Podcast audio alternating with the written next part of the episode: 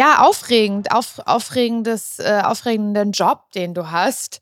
Hab gerade noch mal bei, dein, bei deinem Instagram reingeguckt. Mhm. Sieht ja wirklich richtig cool aus. Ich muss ganz ehrlich sagen, ich bin so ein kleiner äh, Kunst- und Kulturbanause. Ich hoffe, ich darf das sagen. Mhm. Ja, äh, klar. manchmal habe ich das, manchmal habe ich, verstehe ich Kunst nicht, weißt du, was ich meine? Aber mhm. ähm, das äh, sieht sehr cool aus. Also das finde ich sehr cool, was du machst. Das ist, Danke. das sind Dinge, für die auch ich mich begeistern äh, kann und die echt, ja, die sehen echt cool aus. Ich habe gerade mit meinem Mann zusammen angeguckt und dachte so, das sieht cool aus, das sieht cool aus. Voll mhm. cool, mhm. cool, cool, cool, tausendmal cool. Ähm, Fight, vielleicht möchtest, sag ich Fight richtig? Ist, wird Fight? Fight ist so, so wie du es aussprichst, ist richtig. Fight, ja. wie ich es mhm. ausspreche, wieder, wieder Kampf ja. quasi, genau. die Aussprache. Mhm. vielleicht kannst du einmal zum Anfang dieser, äh, dieser, dieser, dieses Gesprächs einmal ganz kurz erzählen, mh, mm, so ein bisschen dein Werdegang. Das habe ich immer so alle gefragt, weil ich glaube, das kann man am besten einmal selber erzählen. Wie, was hast du gemacht und wie bist du dahin gekommen zu dem, was du jetzt machst? Vielleicht kannst du das einmal zusammenfassen, deinen kurzen oder langen Weg, aber in einigermaßen kurz. Im Endeffekt, äh, der Weg, den ich gegangen bin, der dahin geführt hat, wo ich heute bin. Der ging über viele verschiedene Stationen, die nicht unbedingt oder auch bedingt damit zu tun gehabt haben, äh, was ich heute mache. Im Endeffekt ging alles damit los, dass ich am Anfang immer Künstler sein wollte als Kind. Äh, wollte immer malen und äh, oh. dann ging es irg irgendwie drum, wie, wie kann ich äh, Flächen ausfüllen mit Farbe, dass die total krass deckt, ja, also dass es total opak ist. Mit Filzstiften und so weiter ging das nicht. Und irgendwann habe ich dann die Macht der Sprühdose entdeckt, äh, dass man damit große Flächen in kürzester Zeit äh, abdecken kann. Aber Graffiti war nie wirklich mein Ding. Aber was letzten Endes tatsächlich dazu geführt hat, dass ich dann angefangen habe, ja, Kunst zu machen, das war im Endeffekt, ja, ich bin von der Schule geflogen ähm, habe nicht gewusst, was ich machen soll. Und damals war so die Zeit von äh, Need for Speed und diese ganzen Videospiele und da gab es so einen Modus, wo man äh, die Lacke von den Autos verändern konnte. Und dann haben wir da die verrücktesten Farbkombinationen gemacht und dann war das immer so ein Ding, dass ich mir gedacht habe, ey, wie geil ist das halt, ja. Da kann man echt alles mitmachen, aber wie funktioniert's? Und dann bin ich damals von der Schule geflogen und habe dann ein Praktikum gemacht in der Lackiererei und dann ist mir das so ans Herz gewachsen, auch damals schon durch ein Praktikum, als ich 16 war. Habe ich ein Praktikum gemacht bei jemandem, der Speedboote lackiert für die Lamborghini League damals. Und äh, ja, da war es um mich geschehen. Ich habe eine Ausbildung gemacht, war mal bester deutscher Lackierer 2008 und der erste, der verkürzt hatte nach der Prüfungsreform. Aber weil Autos lackieren nie mein Ding war, ich mag Autos nicht, Motorräder also jetzt irgendwie so mit den, mit den Dingern da zu arbeiten. Bin ich nach Spanien, habe dort äh, visuelle Kommunikation studiert und bin dann 2000, Anfang 2011 wieder hierher gekommen, habe mein erstes Unternehmen gegründet, also nach Deutschland. Und von da an hat sich dann immer mehr rauskristallisiert, dass früher oder später, egal was ich mache, ich irgendwann voll und ganz mich der Malerei verschreibe und Skulpturen und einfach den Weg gehe und Künstler zu sein. Was ja aber auch immer so ein bisschen damit verbunden ist, dass immer alle davon reden, dass man damit kein Geld verdienen kann, dass das nichts Richtiges ist und es war mir alles scheißegal und dann habe ich, hab ich das gemacht und habe das durchgezogen und jetzt sitze ich hier in meinem Studio und mache meine Paintings den ganzen Tag, ja. Ja, wie sieht denn so ein, so ein Tag bei dir aus? Kann man das sagen?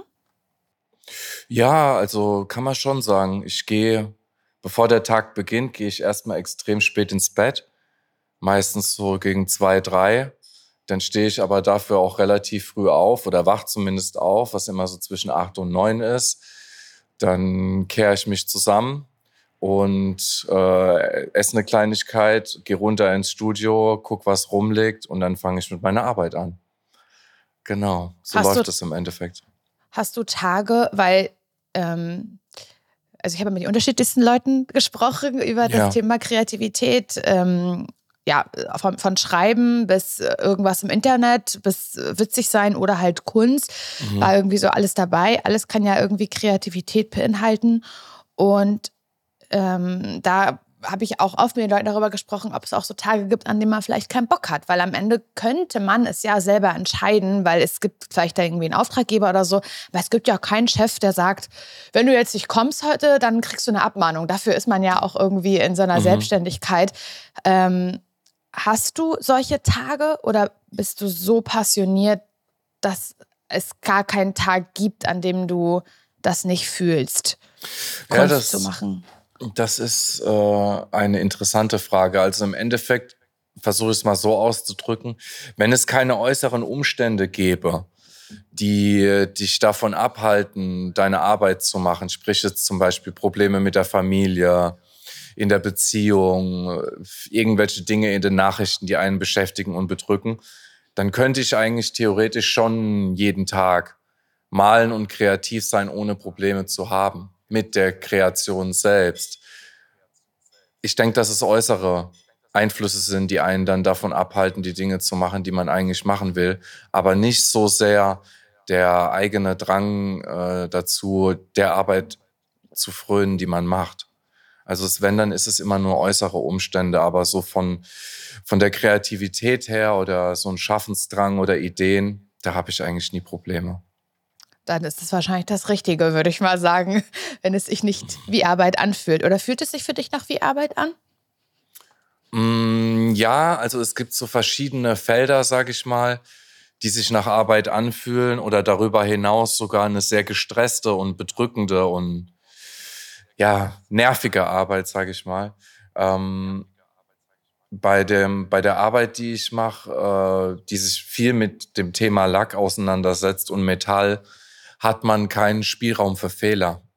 heißt also, man muss ständig und immer sehr präzise arbeiten und oftmals hat man ja von Künstlern auch so ein bisschen ähm, den Eindruck, die leben so ein bisschen in den Tag rein oder ne, sitzen dann vor der Leinwand und überlegen so, bis sie sich irgendwie vielleicht, weiß ich nicht, dazu entschlossen haben, was sie machen wollen. Aber bei der Arbeit mit Lack ist es so, dass es doch immer ein sehr hohes Maß an Konzentration abverlangt, Präzision und äh, Regeln einzuhalten, äh, weil man mit, äh, mit Chemie arbeitet, mit äh, Lacken, die äh, Trocknungszeiten haben, die eine gewisse Hitze brauchen, einen gewissen Abstand beim Lackieren, eine gewisse Viskosität, viele fachspezifische äh, Felder, auf die man achten muss. Deswegen kann das schon sehr stressig werden, wenn mal was nicht so läuft, wie man es gerne will. Wohingegen bei jemandem, der zum Beispiel mit Öl malt, oder Acryl oder sonst irgendwas, dann kann man Dinge sehr schnell reparieren, ja. Okay, wenn du, du arbeitest ja auch für Kunden, ne? Mm, ja, du, teilweise, ja. Mhm. Ja, ich habe da, ich habe was gelesen mit der NASA zumindest. Kannst du einmal sagen, was es da auf, mit auf sich hat? Ja, das, das ist so eine Sache, die verfolgt mich irgendwie mit der NASA. Oh, okay. Aber gut, ich hab's, ich hab's doch auf der Webseite stehen, das ist mein eigener Fehler. Aber im Endeffekt ist es so gewesen, dass ähm, die Geschichte läuft so, dass ich äh, eine maßgeschneiderte Lackierkabine habe. Mhm. Okay, die hat äh, spezielle Maße und Anforderungen, die ich gerne gerne wollte für, für meine Arbeit. Und der Hersteller dieser Kabinen der baut Lackierkabinen für die Lufthansa und der macht ganz große Sachen. Und er hat irgendwann bei mir angerufen und halt äh, gefragt, ob, äh, ob ich mein Studio vermieten könnte, weil er Kunden hat, die ein Studio brauchen, was praktisch hermetisch abgeriegelt ist, kommt keiner vorbei, die haben da totale Ruhe und sind unter sich. Ich habe gemeint, ja, würde funktionieren. Und dann ist jemand mal vorbeigekommen vom wie heißen sie nochmal, Aerospace. Mhm. Und äh, mir wurde aber nicht gesagt, um was es ganz genau geht, sondern nur, was für eine Farbe verwendet werden soll, pipapo. Und dann kam der Tag X, das war irgendein Mittwoch, kurz bevor ich in den Urlaub geflogen bin. Und an diesem besagten Morgen sind dann Leute aufgekreuzt. Es war ein LKW, ein Bus und ganz viele Leute. Und im Endeffekt äh, haben die dann so Sarkophag-ähnliche Koffer aus den LKWs rausgeholt und da waren Roboterarme drin. Okay. Und äh, dann hat mich einer von den Herrschaften angesprochen, warum ich denn ein äh, NASA-Logo bei mir im Studio hängen habe. Ob das was damit zu tun hat, dass sie heute da sind. Und dann habe ich so gesagt, was seid ihr von der NASA? Und dann waren drei Stück tatsächlich von der NASA in Zusammenarbeit halt mit Aerospace. Und die Geschichte ist die, ist, dass ich da Roboterarme dann lackiert habe in Zusammenarbeit Wahnsinn. mit Technikern von denen. Und ich habe mir sagen lassen, dass sie erst irgendwie präsentiert werden sollten auf irgendeiner privaten Veranstaltung von denen und dann letzten Endes für die ISS gedacht waren. Ob das tatsächlich so war, weiß ich nicht. Äh, aber damals war das die Info, die ich irgendwie bekommen habe und ich fand es irgendwie einen niceen Aufhänger. äh, für meine Arbeit, dass ich da halt ja. hinschreibe, dass ich für die NASA mal gearbeitet habe. Und das ist so eine Geschichte, die sich ja, bis heute voll, durchzieht halt. Aber ja. voll, voll, die gute Geschichte, die kann man immer wieder erzählen. ist wirklich gut. Mhm, ähm, aber wenn, okay, gut, dann ja, aber wenn du jetzt äh, Kunstwerke mh, anfertigst für Kunden, mhm. mh, inwiefern kannst du dann da noch kreativ sein? Oder bist, bist du da sehr beschnitten? Nee, also beschränkt bin ich da nicht. Äh, es ist im Endeffekt auch so, dass äh, das Studio Quantum Oddity, das sind zwei verschiedene mhm. Dinge. Also Veit Schmidleitner per se ist erstmal äh, die Person oder der Künstler Veit Schmidleitner, der wiederum in seinem Studio, was Quantum Oddity heißt, arbeitet. Und Quantum Oddity ist mehr oder mhm. weniger ein Künstler- und Designerkollektiv, bestehend aus verschiedenen Protagonisten. Und wenn wir davon sprechen, für Kunden zu arbeiten, dann bezieht sich das meistens auf eine Aufgabestellung oder eine Hilfestellung, was Gestaltung angeht. Und es ist eher nicht so, dass mir die Kunden vorgeben, was ich machen soll, sondern die Kunden haben irgendwie eine Vorstellung davon, was ich machen könnte für sie, was sie bereits bei mir gesehen haben. Und das bezieht sich dann meistens auch nicht so oft auf den künstlerischen Part, wobei ich auch schon Auftragsarbeiten gemacht habe für, okay. für Sammler oder Menschen, die äh, Kunstwerke bei mir kaufen wollen. Aber wir machen ja auch ja, Oberflächentechnik, Prototypenbau, 3D-Druck. Wir arbeiten mit äh, viel mit Metall, ganz vielen verschiedenen Metallen. Im Anschluss an das Studio ist noch ein metallverarbeitender Betrieb, wow. äh, der ganz eng mit uns verwurzelt ist, die Firma meines Vaters. Und das sind uns praktisch keine Grenzen gesetzt, weil er auch für die Atomindustrie arbeitet. Aviation, Flugzeugbau, Automobilbau. Und da ist so ein riesengroßes Feld an Dingen, die man bedienen kann, dass bei mir einfach die Idee war, ich möchte nicht nur als Künstler arbeiten, sondern ich will so eine Symbiose schaffen aus vielen verschiedenen Gewerken, die unseren Kunden die Möglichkeit bieten, dass sie praktisch bei uns einen Auftrag rausgeben, der normalerweise an vier verschiedene Firmen rausgehen würde, die dann alles zusammentragen, um das Objekt oder den Auftrag abzuwickeln. Und wir machen alles auf einmal. Okay. Wie schaffst du das, auf Knopfdruck kreativ zu sein? Hast du da eine Methode? Musst du dich auch manchmal anstrengen oder durchfließt Nein, es dich einfach? Ich, ich, äh, das ist auch eine Frage, die man jetzt nicht öfters hört. Also die taucht schon mal auf. Wie ist man auf Dro Knopfdruck äh, äh, kreativ? Aber ich sag mal so, wenn du den Beruf wählst, Künstler zu sein, dann ist es im Endeffekt auch so, wie wenn du den Beruf wählst, äh, Metzger zu sein.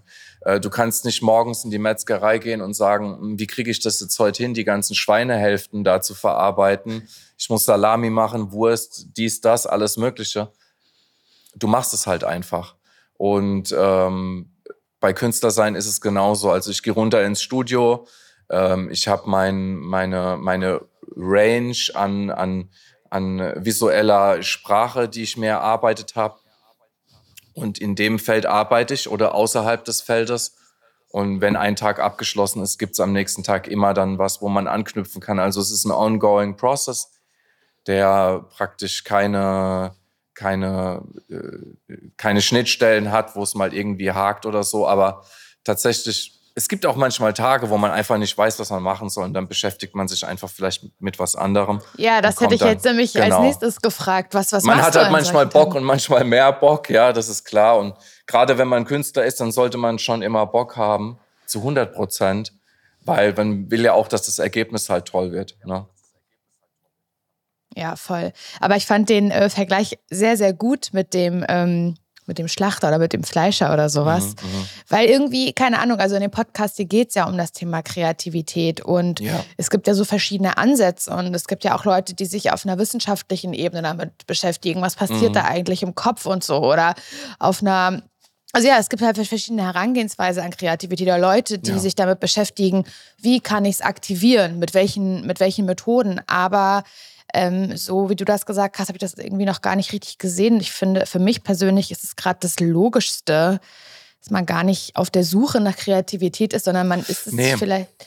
Genau eben, es ist, es ist so ein bisschen vielleicht so eine verträumte oder eine, eine ja sehr illusorische Vorstellung davon, dass Menschen, die künstlerisch arbeiten oder die immer kreativ sein sollen, dass sie dann manchmal so eine Schaffenskrise haben. Ich meine, das gibt's auch, ja, genauso wie bei dir, wenn du halt manchmal einfach keinen Bock hast jetzt halt zu arbeiten oder es ist irgendwas anderes in deinem Kopf, ja, du hast Probleme, who knows? Und da ist es einfach so, dass im Endeffekt äh, ja das dein Job ist. Du musst es machen. Du hast es ausgewählt und, und das ist Teil deines Charakters und da gibt's gar nicht irgendwie groß hier so Künstlerallüren oder so. Ah, ich habe jetzt heute, finde ich nicht irgendwie mein Mojo oder mein, mein Vibe ist gerade nicht da. Du machst es einfach. Und das habe ich auch schon von vielen ganz, ganz, ganz, ganz großen Künstlern gesagt. Ich habe Willem de Kooning hat mal davon gesprochen.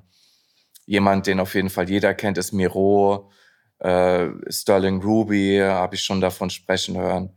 Und ja, es ist Teil deiner, Teil deiner Existenz. Und man macht es einfach. Und das ist vollkommen normal und in Ordnung und natürlich, ja. Hast du, hast du etwas, ähm, eine Art Ausgleich irgendwas, was du machst, ähm, ja, keine Ahnung, um dich mal kurz davon irgendwie zu, zu, zu lösen und mhm. dann am nächsten Tag, keine Ahnung, ist es irgendwie Filme gucken, spazieren gehen, Sport? Ja, ja, ja. Ja, also ich sag mal so, ich bin in den letzten Jahren doch tatsächlich relativ unsportlich gewesen, was aber auch nicht ganz stimmt, weil die Arbeit, die ich mache, doch auch schon sehr sportlich sein kann. Okay. Also ich habe ein, hab ein mehr oder weniger äh, auf meine Arbeit trainierten Oberkörper. Äh, ich habe jetzt keine Gewichtheberbeine, aber ich glaube, das hält sich alles so ein bisschen das Gewicht. Aber tatsächlich, um so einen Ausgleich zu finden, spiele ich zum Beispiel viel Schach äh, mit Yannick, der auch wow. mit im Studio arbeitet, mit meinem mhm. Vater oder gegen den Computer. Und äh, wenn wir über Computer sprechen, auch eine Sache, die sehr inspirierend für mich ist, sind Videospiele. Ich finde, dass ähm, Videospiele mhm. werden so als, ähm, werden in unserer Gesellschaft oder in der heutigen Zeit auch so ein bisschen als ein Konsumgut dargestellt, dass die Leute halt da sitzen und halt zocken oder halt ne, ihre Zeit verplempern damit. Man darf aber mal nicht vergessen, dass die ganzen Leute, die diese Videospiele machen, auch einen sehr hohen äh, künstlerischen Anspruch an ihre eigene Arbeit haben. Genauso wie Leute, die Filme machen oder wie Leute, die Musik machen oder wie Künstler wie ich zum Beispiel. Und das ist schon eine Sache, die ich genießen kann und wo ich mich dann hinsetze und wirklich äh, diese visuellen Meisterwerke in mich aufnehme und auch vielleicht mich davon inspirieren lasse. Also Videospiele sind auf jeden Fall ein großer Ausgleich und ja, früher war ich noch viel skaten und das versuche ich jetzt, wenn es wieder ein bisschen wärmer wird, mhm. wieder zu wieder äh, aufzunehmen in mein, in mein tägliches Ding halt irgendwie, ja. Ja, genau. ja. Du hast ja vorhin am Anfang äh, schon ähm, erzählt, so wie dein Werdegang so ein bisschen war. Mhm, mh. Und das heißt, du hast ja nicht immer so als Künstler gearbeitet, wie du es jetzt gerade tust, hast auch eine Ausbildung gemacht, ja. kennst das also, ja. diesen 40-Stunden-Job, ja, 9 to 5, das kennst du auch. Mhm. Ähm, wie, was würdest du, also anders, du hast darüber nämlich auch schon viel gesprochen und ich finde es sehr, sehr interessant, ähm, weil viele Leute, mit denen ich gesprochen habe, gesagt haben, naja, ich finde, so richtig kreativ werden konnte ich erst, als ich mich dazu entschlossen habe, so diese Festanstellung irgendwie zu beenden und das für mich allein mhm. zu machen. Weil nur dann habe ich irgendwie die Zeit und den Raum, das komplett auszuleben. Und ja. ähm, im Prinzip hast du das ja auch gemacht und halt meintest mhm. vorhin auch schon so, hm, alle haben dann, also man kennt ja dieses hm, Künstler, brotlose Kunst, bla bla bla. Ja, ja. Und damit verdienst du nicht so. Du hast aber gesagt, ist mir scheißegal. Mhm. Ähm, hast du einen, einen Tipp, wenn Leute das gerade hören, die vielleicht auch mit dem Gedanken spielen oder sich denken, ich traue mich nicht so richtig? Hast du irgendwie so, so einen Tipp fürs Mindset oder einen Gedanken dazu, was du diesen Leuten mitgeben würdest? Mhm. Ja. Mm, tatsächlich kann ich nur über meine eigenen Erfahrungen sprechen. Ähm, das ist für mich so ein bisschen die, das optimale Szenario. Also wenn ich wirklich versuche, über neue Dinge nachzudenken und dieses gewisse Etwas zu finden, eine Idee oder eine Form, wie auch immer, dann ist das Beste für mich, wenn ich in, einem, in einer Situation bin, wo keine Musik läuft, keine störenden Geräusche, ich alleine bin, nicht abgelenkt, kein Handy und ich einfach da sitze und nachdenke. Und dann stellt sich irgendwann so eine Ruhe ein und dann kann man diesen, ähm, diesen vielbesagten, klaren Gedanken finden. Also für mich ist tatsächlich Isolation und absolute Ruhe ein ausschlaggebender Punkt für extrem gute Ideen oder Ideen auf einem hohen Niveau. Man kann viele Sachen mal immer so ein bisschen aus dem Ärmel schütteln, aber tatsächlich für mich die, die, die Essenz meiner Arbeit liegt meistens in der Stille, in der Ruhe und äh, ja, sich selbst zu zentrieren. Das finde ich ist, ist ein, ein Tipp, den, den viele Leute ausprobieren könnten. Weil das macht man ja sehr selten halt. Du stehst auf, checkst dein Handy, dann frühstückst du was, lässt das Radio laufen, hockst dich ins Audio, es läuft wieder das Radio, bla bla bla bla bla. Es gibt ja so viele Dinge, die ablenken, aber tatsächlich nichts zu machen oder das Nichts mal zu akzeptieren und zu sich zurückzukommen, oder vielleicht sich auch zu verlieren und einfach nur die Gedanken fliegen zu lassen, da entstehen meines Erachtens nach immer die schönsten Dinge. War in der Vergangenheit bei mir auch immer so und ist es jetzt momentan auch immer noch, definitiv. Das machst du also ganz bewusst, dass du ganz bewusst ja, sagst, ja, diese, keine Ahnung, Stunde, halbe Stunde. Ja, ja. Hast du ein bestimmtes Setting, bestimmten Ort, den du, den du brauchst, ähm, eine bestimmte Umgebung, die du dir dann schaffst, oder kannst du es überall machen? Theoretisch kann man das überall machen, wo halt die Ablenkung nicht so groß ist. Aber das ist vielleicht auch nicht ganz richtig, weil ich habe es auch schon erlebt, dass ich irgendwie am Flughafen war oder irgendwo, wo halt viel Ablenkung ist. Mhm. Und da ist es dann trotzdem so, dass es viel mehr in einem selbst drin passiert. Du kennst es bestimmt, wenn man dann manchmal wieder so zu sich findet und denkt sich so, okay, was habe ich jetzt in den letzten fünf Minuten gemacht? Oder ich mhm. habe nur auf den Boden geguckt oder war halt irgendwie total spaced out. Aber in dem Moment hast du dann halt auch einfach mal, bist du für dich. Es gibt keine Sorgen, es gibt keine Probleme. Du bist einfach da, du existierst. Und dann kommen vielleicht gewisse Dinge zu dir geflogen. Da, ja, finde ich. Da sehe ich so am meisten irgendwie die guten Dinge drin liegen, sage ich mal. Ja. ja. Ist auch, ähm, ich finde es erstaunlich, wie jeder auf die Frage anders antwortet. Und ich kann alles nachvollziehen. Ich kann das, ich, ich kann diesen Moment nachvollziehen, einfach mal mit sich zu sein und nicht immer zu etwas zu empfangen.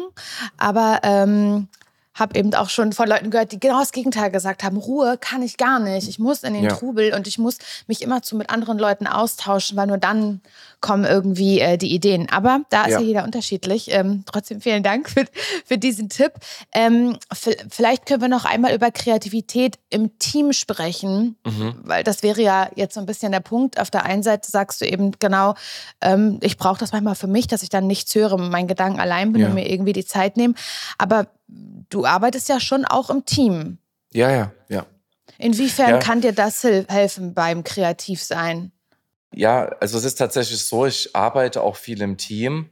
Und eine Person, die da ganz wichtig war für meine kreative und künstlerische Entwicklung, war Frank Hoffmann. Als ich in Spanien mhm. war und irgendwie zurückkommen wollte nach Deutschland, habe ich nach Arbeit gesucht und habe mich bei vielen verschiedenen Grafikbüros beworben mit einer relativ schlechten Bewerbung, muss ich dazu sagen. Und einer der wenigen, die sich gemeldet haben, war gleichzeitig auch derjenige, der das ja, Grafikbüro äh, mitgegründet hat, sozusagen der Chef dort ist. Ähm, Frank Hoffmann, krass, krasse, krass, krasses Individuum.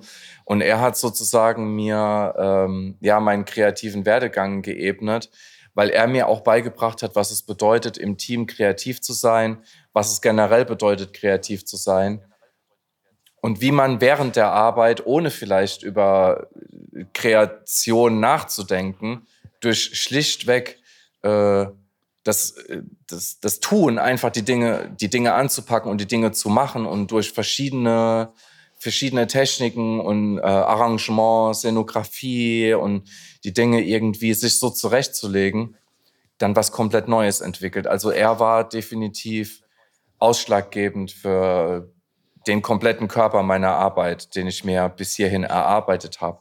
Und ich bin auch sehr froh und stolz darauf, sagen zu können, dass er auch festes Mitglied und eigentlich auch Mitgründer von Quantum Oddity ist. Also Frank hat mir beigebracht, was es bedeutet, im Team zu arbeiten. Und da können auch ganz andere Dinge entstehen, die alleine so gar nicht möglich wären. Und ähm, ja, kreativ sein im Team ist auch eine wichtige Sache, dass man das erfährt und äh, experimentiert und vor allen Dingen, so wie du gesagt hast, in, in, in, in der Arbeit jetzt, die du machst und Fragen gestellt hast, die du auch anderen Künstlern oder Schaffenden, Kreativen, wie auch immer gestellt hast, hat jeder eine andere Antwort gegeben, eine andere Herangehensweise an die Sache. Und da ist es so, dass gerade dann, wenn man mit kreativen Menschen ja, bei mir zum Beispiel Stefan Bassing, Architekt und ähm, prozessorientiertes Design und Algorithmik, ähm, wieder ganz andere Visionen hat als Frank zum Beispiel oder Yannick oder meine Wenigkeit oder Ben. Also mein Dad ist da ja auch involviert und da entstehen manchmal halt die schönsten Dinge halt einfach, wo man nie selbst drauf gekommen wäre. Und das ist definitiv auch eine Säule der Kreation, die ganz, ganz, ganz wichtig ist. Ja. Ja, ja, finde ich auf jeden Fall auch. Ähm, kannst du, oder anders, ich suche immer noch nach einer Definition, auch da hat jeder nämlich eine andere. Ich glaube, es ist nicht keine einfache Aufgabe, aber vielleicht können, kannst du es versuchen, wir können es versuchen. Mhm. Ähm, denn dieser Podcast, der geht ja um Kreativität und ja. ähm, Kreativität ist irgendwie so ein Begriff, was ich finde, der ist manchmal ein bisschen schwer zu greifen, weil so viel dahinter stecken kann und ja, der auch ja, so sehr omnipräsent genutzt wird und überall gefordert wird. Also jeder soll es haben, will es haben.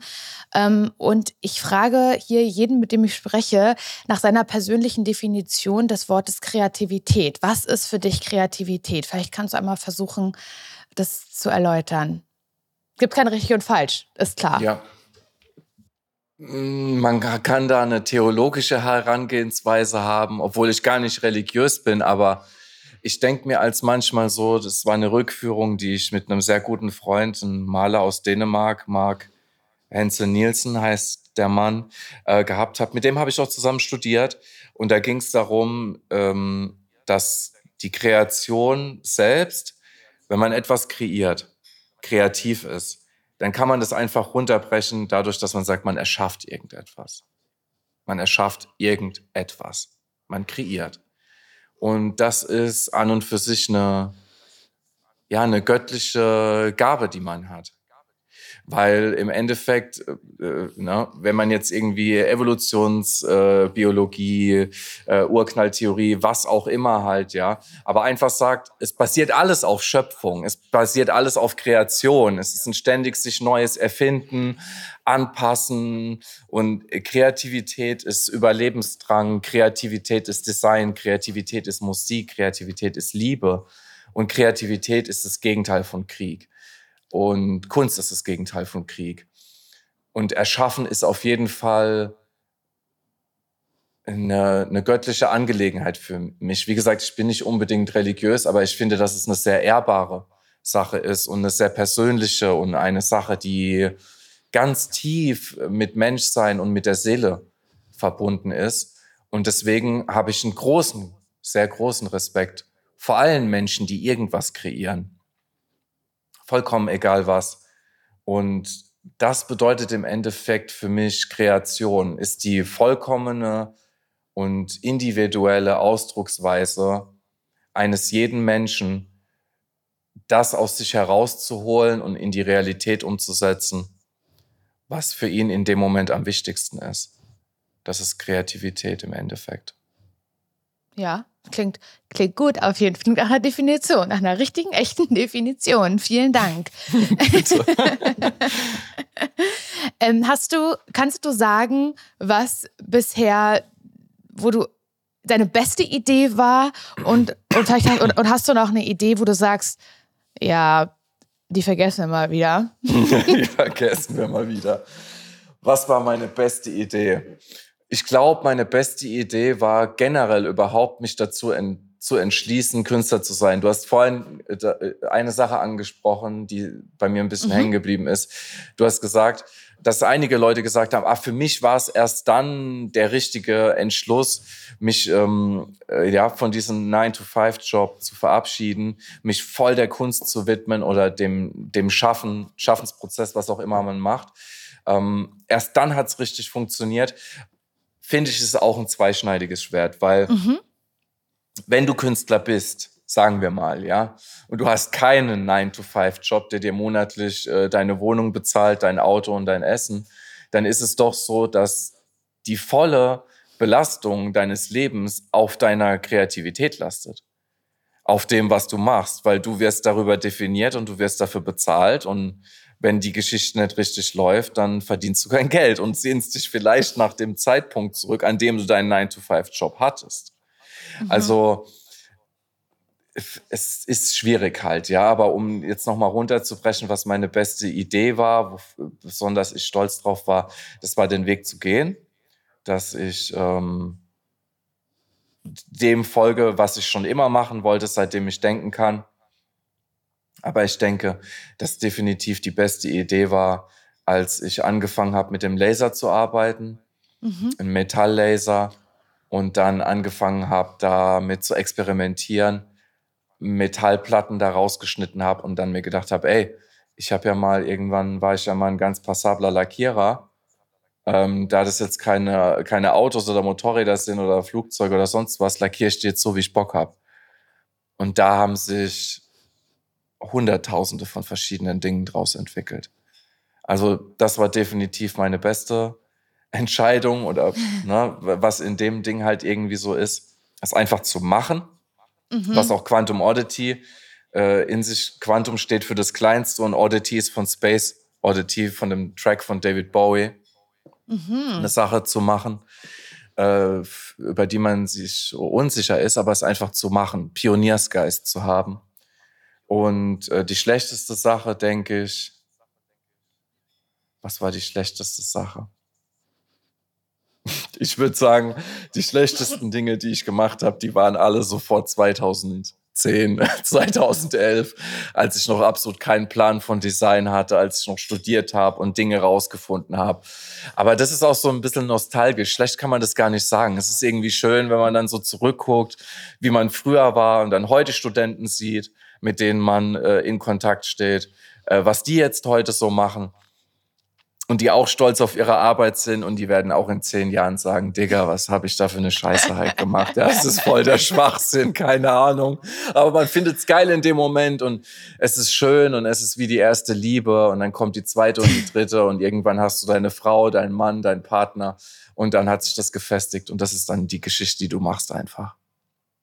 Genau. Meine abschließende Frage an dich ist, ich weiß gar nicht, ob du darauf eine Antwort hast, mhm. aber du bist ja Künstler, du machst verschiedene Sachen, du erschaffst die ganze Zeit irgendwas. Hast du ein noch ein, ein Traum, ein Wunsch? Möchtest du für irgendwas noch ein bestimmtes Kunstwerk ähm, erschaffen oder eine bestimmte Ausstellung oder irgendwas rausbringen? Steht da noch irgendwas auf deiner Agenda, auf deiner Bucketlist? Ja, in der Tat. Also ich versuche es mal so auszudrücken. Es gibt viele Stationen, von denen man träumt, dass man da irgendwann noch ankommt in, in seiner künstlerischen Arbeit. Ob das nun tatsächlich so passiert, es steht in den Sternen.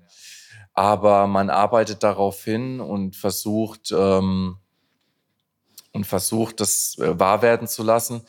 Aber ich als, als, als äh, die Pandemie ausgebrochen ist, gab es ganz große Probleme zu reisen zum Beispiel. Mhm. Und mein größter Traum wäre es einfach wieder äh, in London auszustellen, in New York auszustellen, äh, ja, Berlin auch mal wieder und ein bisschen mehr rauszukommen. Also ich kann nicht unbedingt definieren, ich möchte in eine spezielle Galerie reinkommen oder wie auch immer. Mein größter Traum ist es einfach, äh, dass es den Menschen, mit denen ich arbeite und die um mich herum sind und darüber hinaus, es allen Leuten gut geht, alle gesund sind, alles in Ordnung ist und vor allen Dingen, äh, dass ich mit meiner Arbeit weiterhin glücklich sein kann und dass es da weiter bergauf geht und in die Richtung, in die ich, in, in die ich das gerne lenken möchte. Also per se jetzt das raus zu, äh, zu pinpointen, was ich als nächstes gerne hätte, kann ich nicht unbedingt. Ich bin mit meiner Arbeit eigentlich relativ zufrieden. Ich habe einen, einen Fahrplan, wo ich hin will, wie es weitergeht. Und ja, ich würde sagen, eigentlich ist alles ganz nice. Es geht immer nicer, aber es ist schon nice. Es ist auch ein sehr schönes äh, Abschlusszitat, finde ich. Mhm. Cool. Ey, vielen, vielen Dank. Das war sehr, wow, sehr interessant.